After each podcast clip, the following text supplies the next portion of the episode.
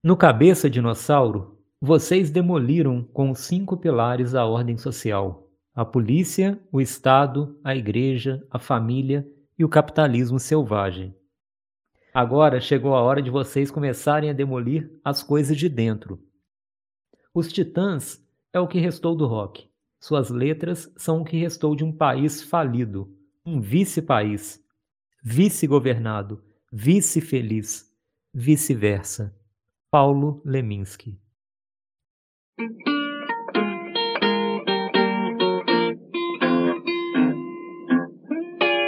Early this morning, when you knocked upon my door. Olá, queridos ouvintes do podcast Tempo Redescoberto. Aqui quem fala é o Fábio. Começando hoje mais um episódio de Nave Trola, episódio no qual conversaremos sobre o disco Jesus Não Tem Dentes no País dos Banguelas, da banda Titãs.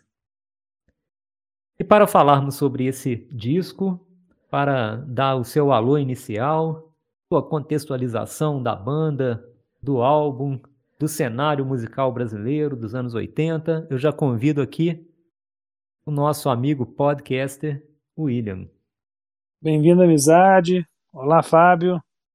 Mais um programa, né? Hoje falando dessa importantíssima banda de São Paulo, os Titãs.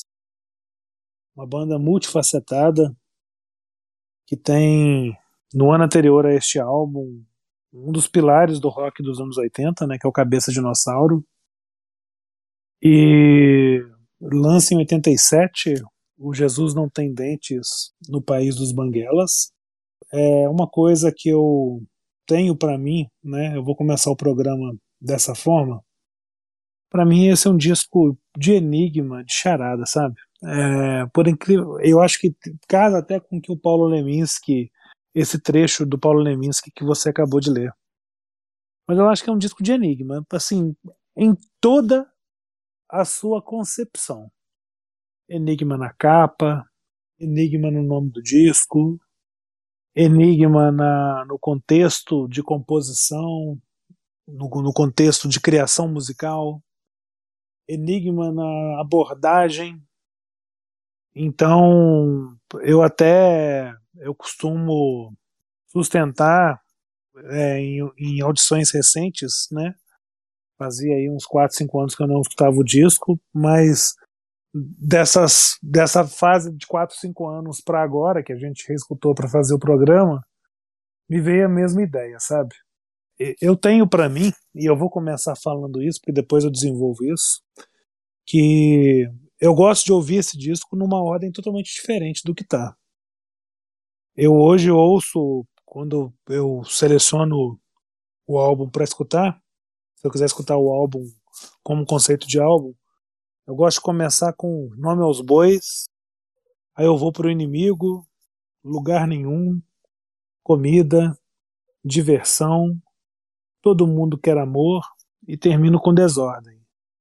É, primeiro que eu acho que é, é, são essas as músicas que eu mais gosto do disco não, não, não destaco assim, talvez mentiras, a bateria ali do, do Gavan tem um destaque muito grande, mas eu acho uma canção menor do que essas. Mas é, já já eu falo porque dessa minha sequência, até porque eu acredito que tenha muito a ver com o que o Paulo Leminski falou, né? E você leu muito bem, dessa história da demolição das instituições, né? Assina embaixo, eu acho que tem realmente essa quebra dessas instituições disciplinares. Cabeça de dinossauro abordava isso, essa coisa disciplinar da polícia, do Estado, da igreja, da família. A ruptura dessas instituições para entrar no sentido de do indivíduo, do eu ali, sabe? Então, é a implosão é, do lado social para ficar face a face com o eu. E daí por que que eu acho que a sequência, já já eu explico por que a sequência na qual eu citei faz sentido, tá? Mas só para eu finalizar essa parte de enigma, porque essa parte disciplinar e de indisciplina eu falo depois. só contextualizar a questão, a questão de capa e nome do, do álbum, né? Jesus não tem dentes no país dos banguelas.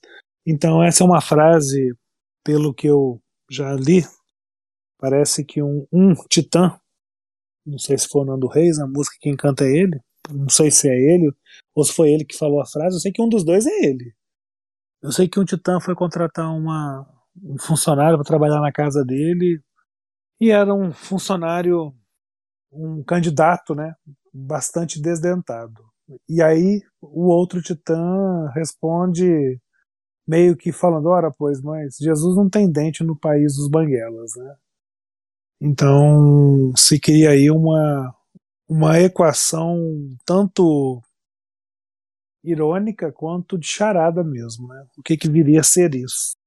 E aí a capa do álbum, é, esses pilares parecem dentes e a contraposição de sombras parece que são ausência de pilares, são ausências de dentes, né? Tornando uma boca banguela mesmo.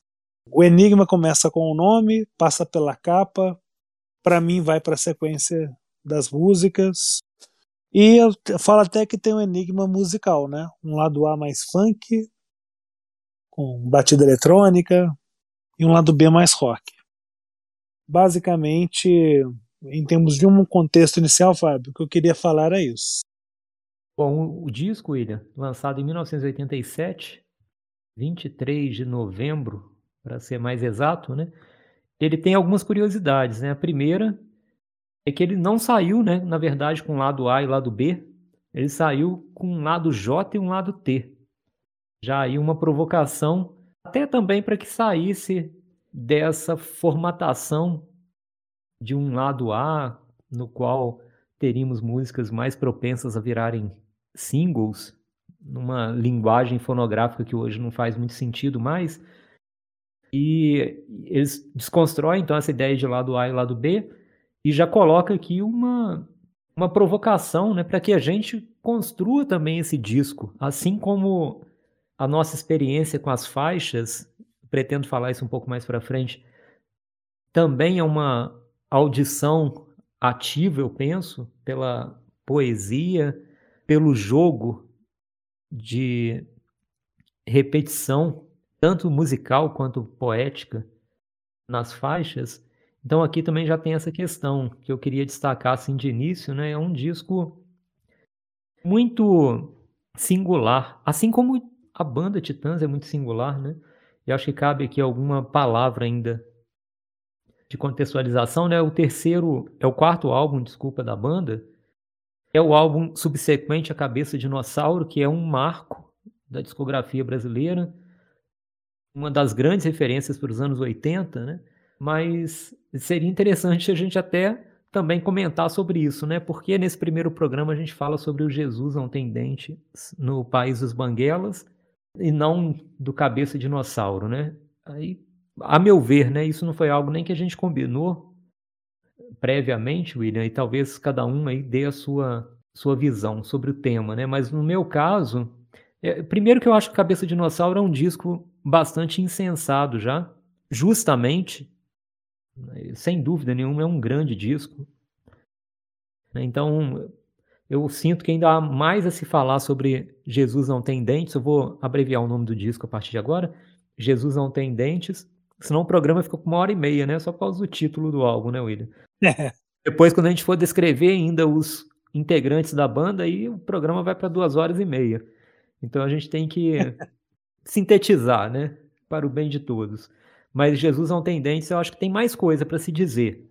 Né? Eu acho que é um disco que ainda cabe bastante papo ainda sobre ele, tem muita coisa a ser destacada, muita coisa a ser revisitada, e esse programa talvez possa aí revelar uma ou outra coisa que ainda não tenha sido falado sobre o disco, mas se não conseguir também, fica um, esse bate-papo sobre um grande álbum também, né?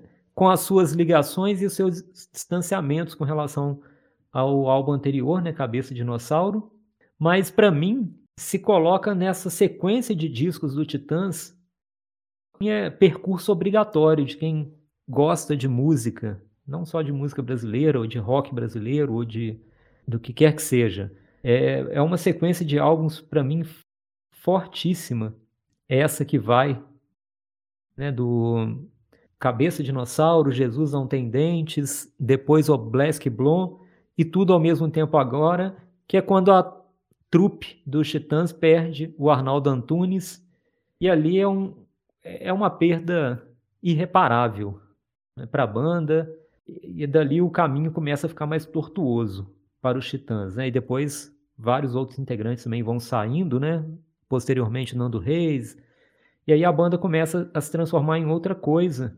Mas essa sequência aí de quatro álbuns é definitiva para mim nessa história da música brasileira, nesse momento tão importante, né, que o rock nacional aparece, né, uma grande explosão assim, criativa, poética, para quem viveu, né, para quem estava ali presenciando esse momento, sabe né, o impacto que isso teve.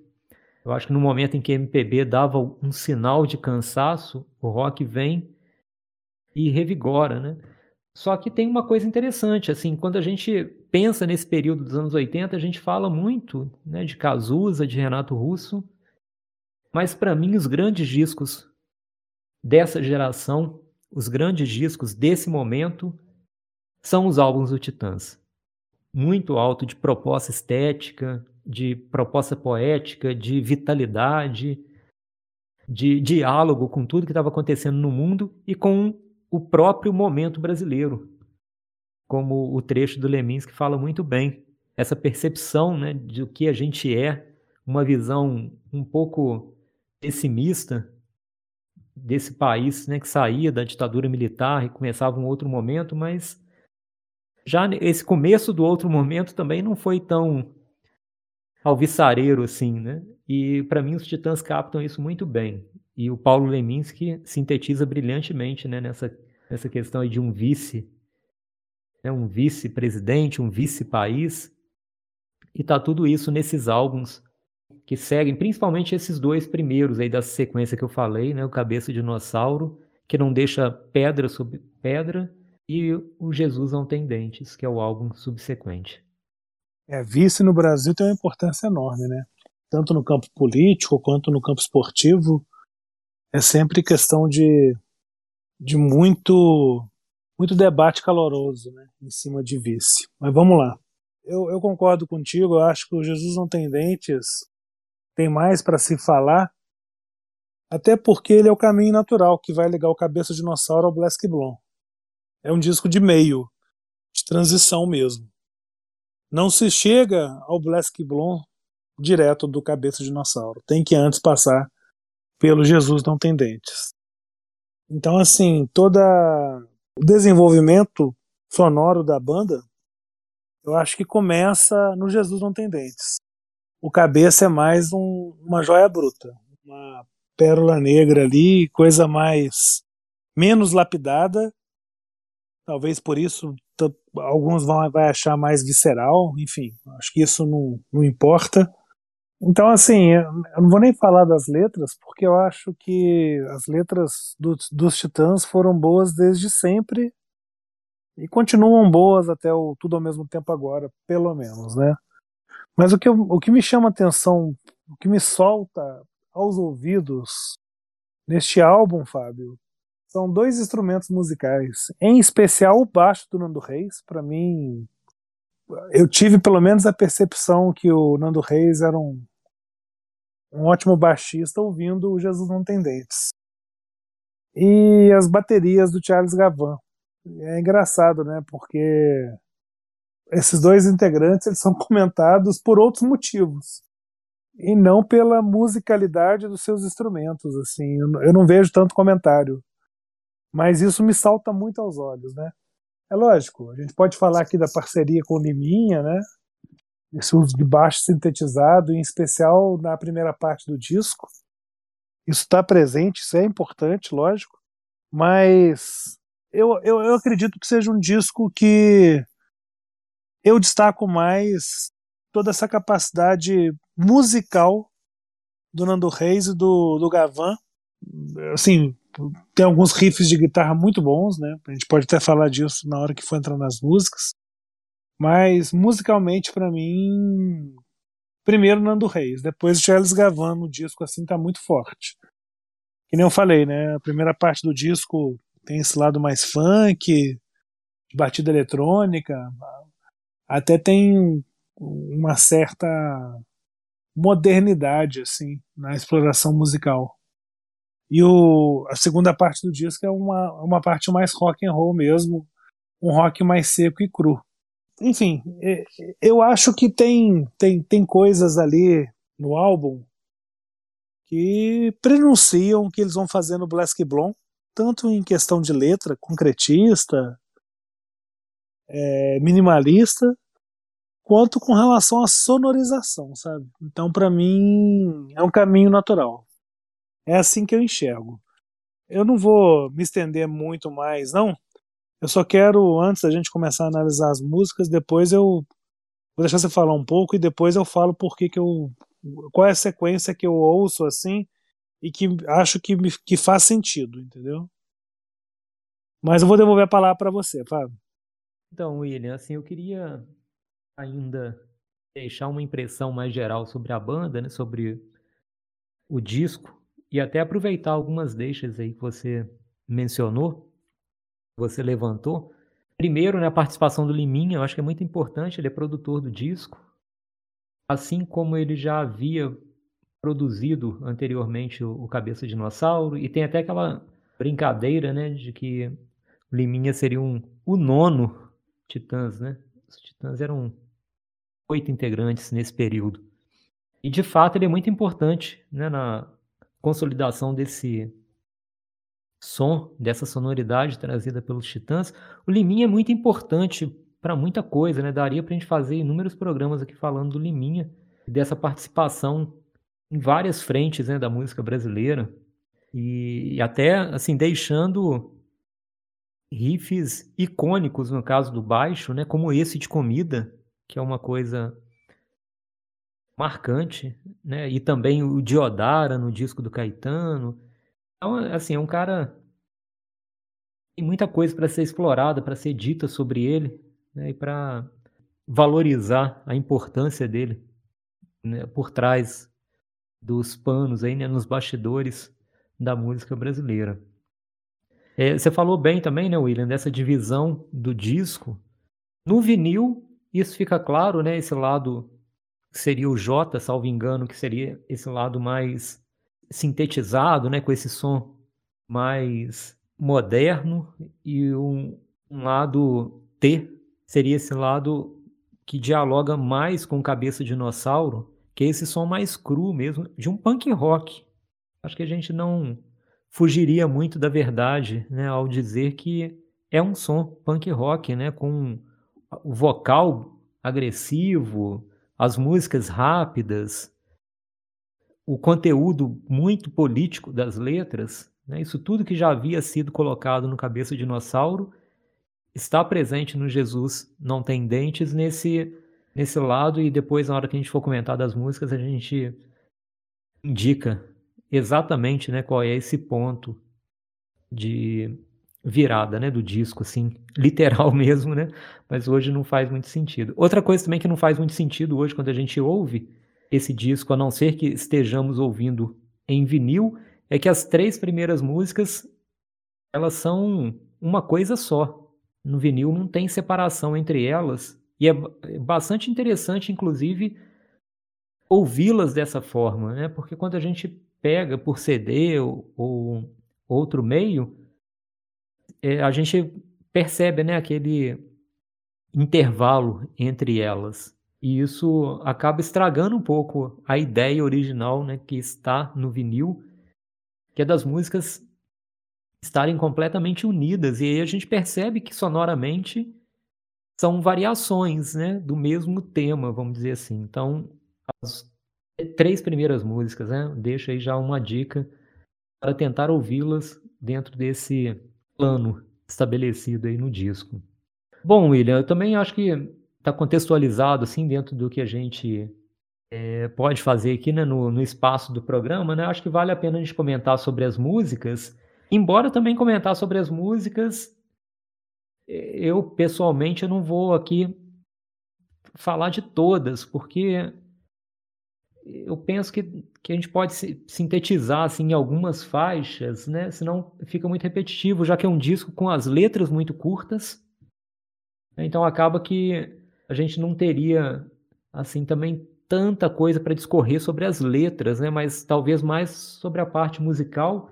E aí, para mim, pelo menos, né, no que diz respeito a essa parte musical, eu consigo agrupar algumas músicas para apontar isso que eu acho que é mais importante desse disco mesmo, né, no, em termos de mapear essa sonoridade, falar sobre a importância musical desse álbum.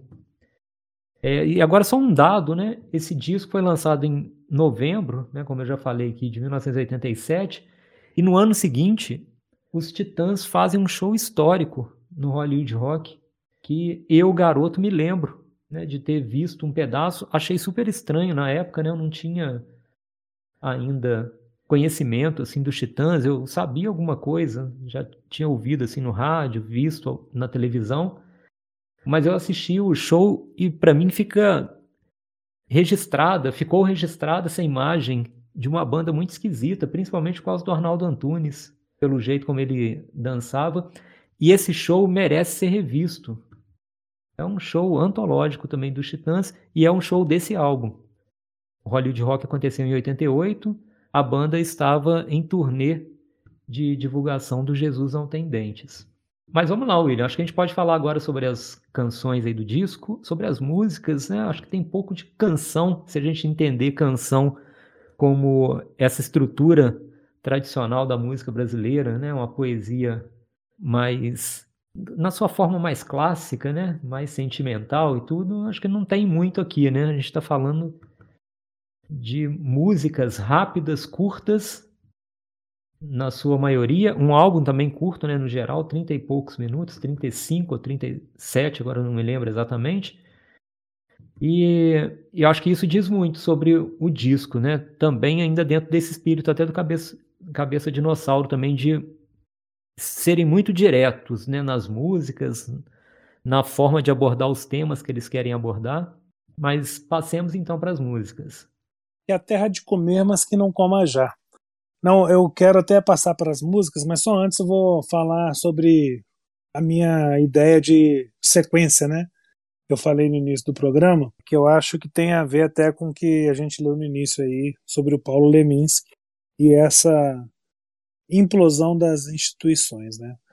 Eu, eu, eu gosto de começar com o nome aos bois e falei até de ir para o inimigo, mas eu até vou sugerir que de maneira até nova para mim, vou mudar, vou colocar nome aos bois, desordem, o inimigo, lugar nenhum, comida, diversão, todo mundo quer amor e terminar com Jesus não tem dentes. Eu acho que essa é a sequência do disco que faz sentido para mim, porque você vai nesses pilares, que são os nomes aos bois, né? essa parte histórica, cria um processo de desordem em toda essa estrutura social, política, familiar, disciplinar, eu vou chamar assim, indaga quem é o inimigo, é, se é o tu ou sou eu, se encaixa em lugar nenhum vai para a situação básica de alimentação, ali está na, na situação bem básica, busca a diversão como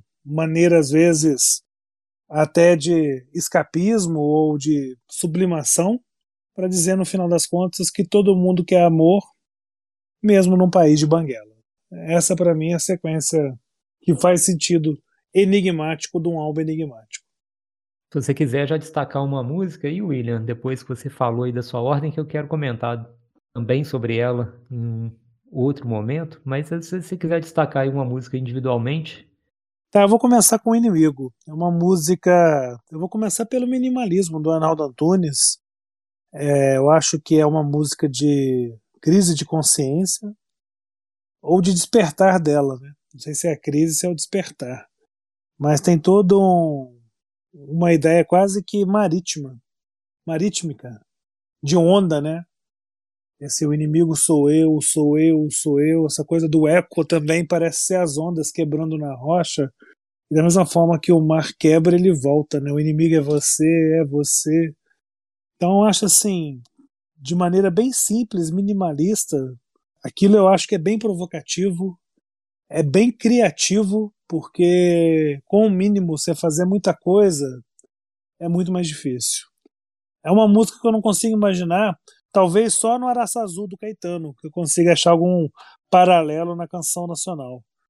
Bom, eu já vou aproveitar então a sua fala e já mencionar algo que está ligada ao meu primeiro destaque no disco, que é Lugar Nenhum.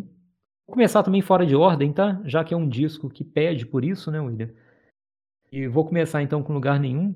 Eu acho brilhante isso nos Titãs, a forma como eles dizem muita coisa palavras. Esse lance da repetição, importante ser ressaltado aqui, à medida em que a gente vai ouvindo a mesma frase, às vezes, né? Às vezes sem mudança nenhuma, literalmente a mesma frase, nós entramos nesse círculo semântico e a gente começa a desvendar, né? Você falou que é um disco enigmático, né? A gente começa a desvendar esse significado oculto assim nas canções, né? todas as vezes que eu ouço esse disco, eu me vejo dentro desse processo de ficar pensando sobre essas frases e construindo inúmeros significados, sentidos para isso. Isso tem a ver, claro, com o pendor poético do Arnaldo Antunes. Ele vem de uma admiração né, e até de uma influência dos concretistas brasileiro, brasileiros, e ele traz isso né, para as suas músicas. Mas eu acho interessante no caso dos Titãs, e por isso eu acho que é uma banda seminal para mim no rock brasileiro, é que não é apenas uma questão poética, é uma questão musical. Como eles replicam essa questão poética no som né, das músicas. Então, a gente percebe isso. É, lugar nenhum é uma canção que já está aqui mais na questão do rock, né? Mas se a gente pegar, por exemplo, Comida, que é outra música que tem esse mote repetitivo, né?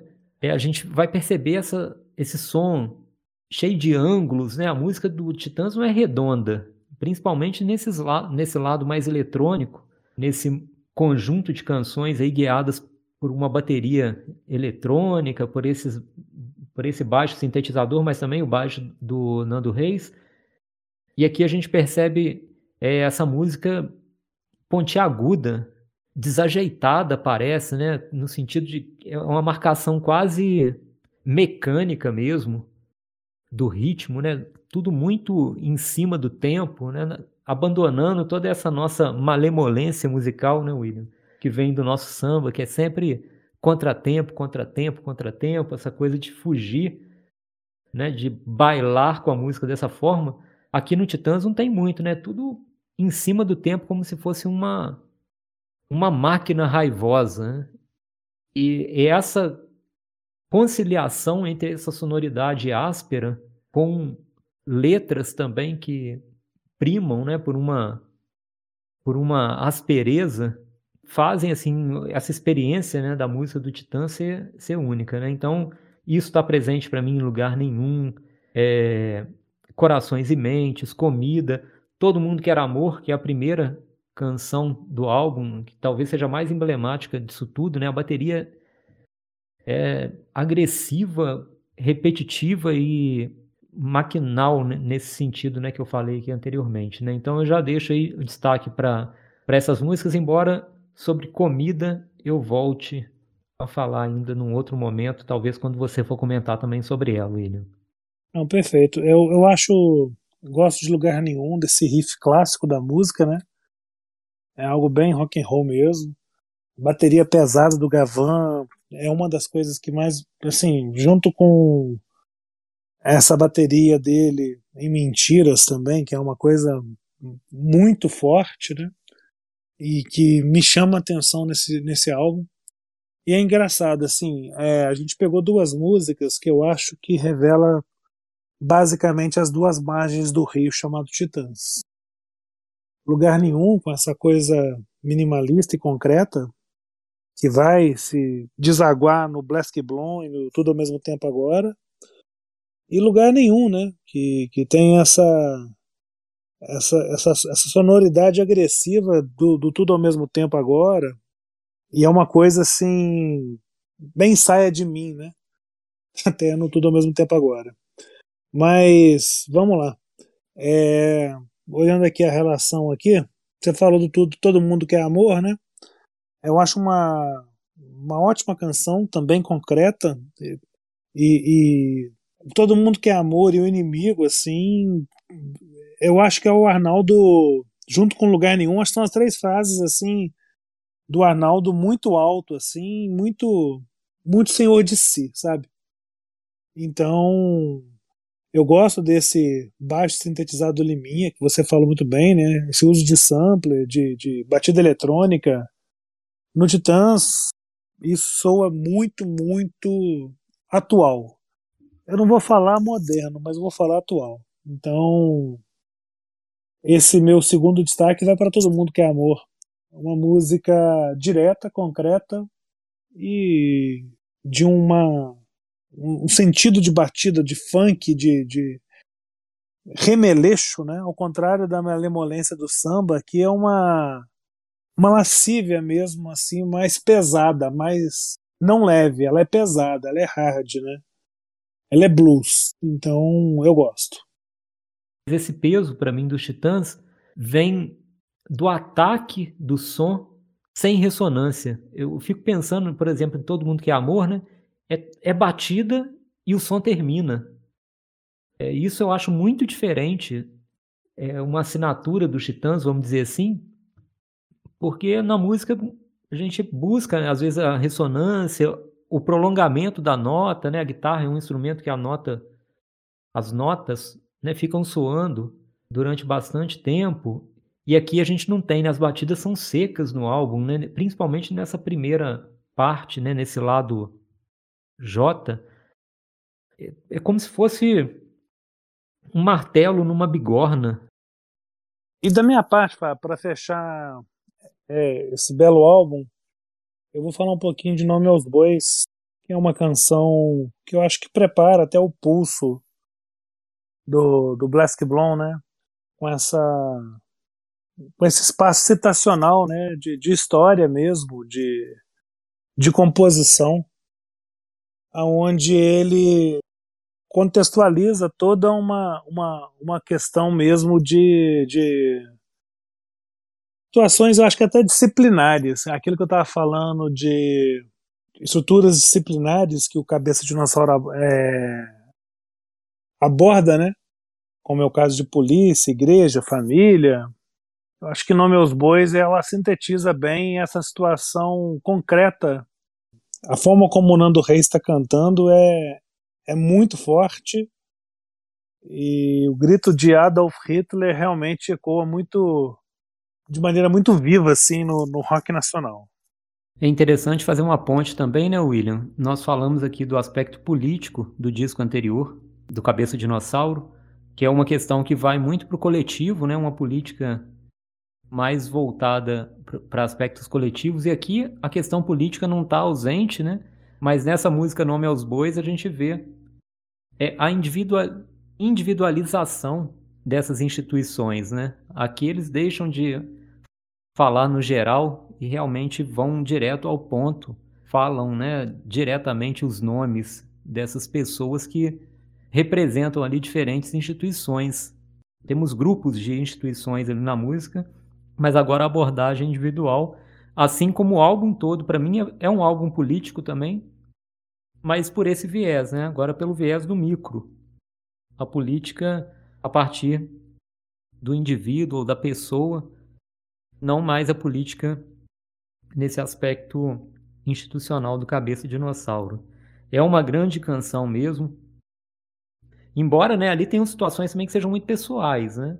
De pequenas rixas e desavenças que talvez sejam até pudessem até ser vistas como momentâneas, né? mas acabaram ficando eternizadas na canção, né?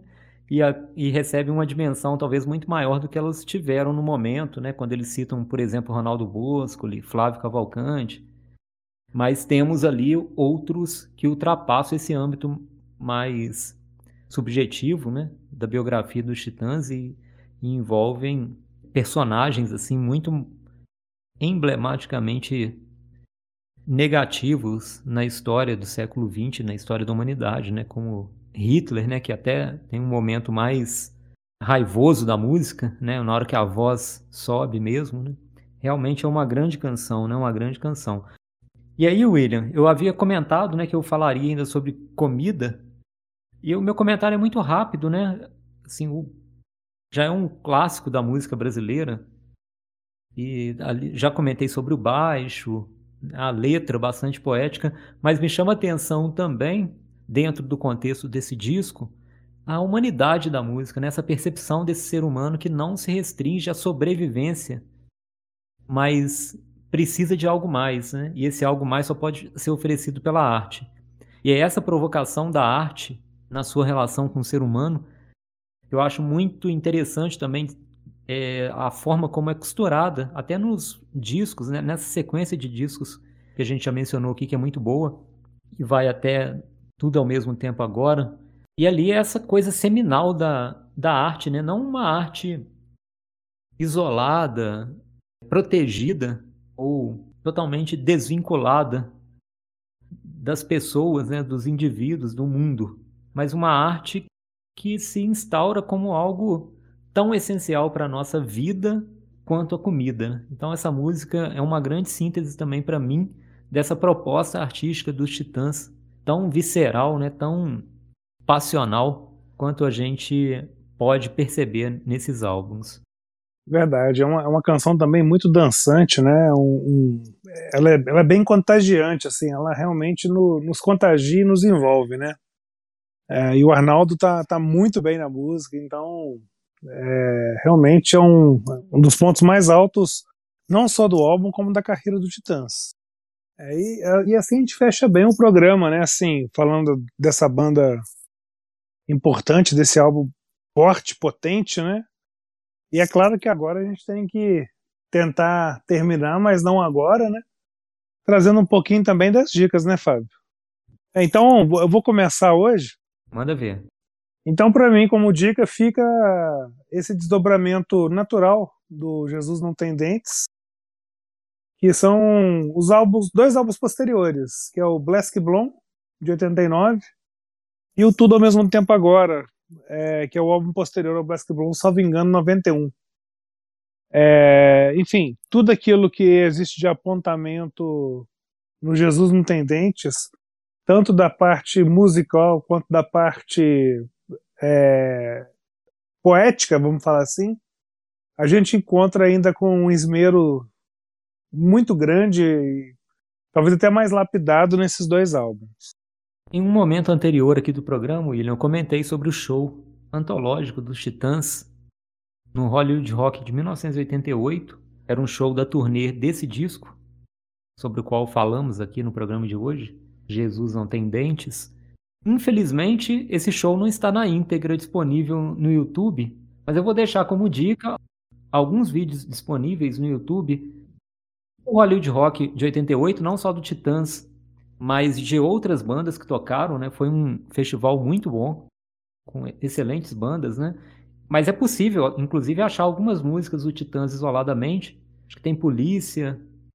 Já que o show completo não está disponível, vou deixar como complementação, esse sim um show completo, mas no Hollywood Rock de 1992, dos Titãs e Paralamas, que é uma banda que eu gosto bastante, também já mencionei aqui no programa, então eu acabo unindo duas informações oferecidas ao longo do episódio de hoje e que se encontram muito bem nesse show maravilhoso de 1992 do Hollywood Rock.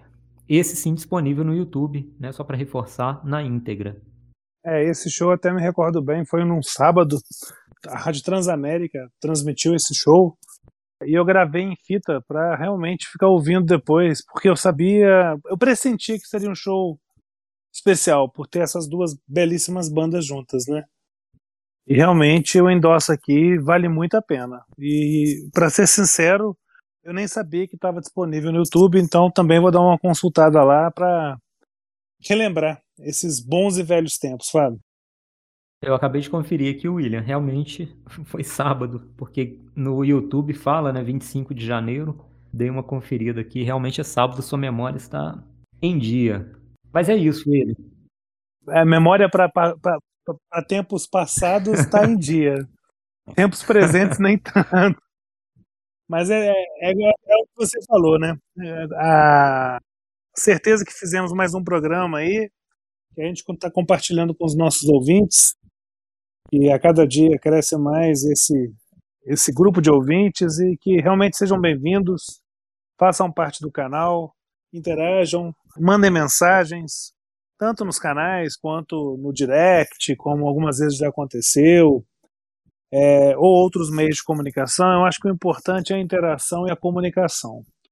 E dessa forma, Fábio, eu me despeço, tanto do ouvinte quanto de você. Um grande abraço e até o próximo programa. Um abraço, William. Abraço aos ouvintes aí para os ouvintes e até o próximo episódio.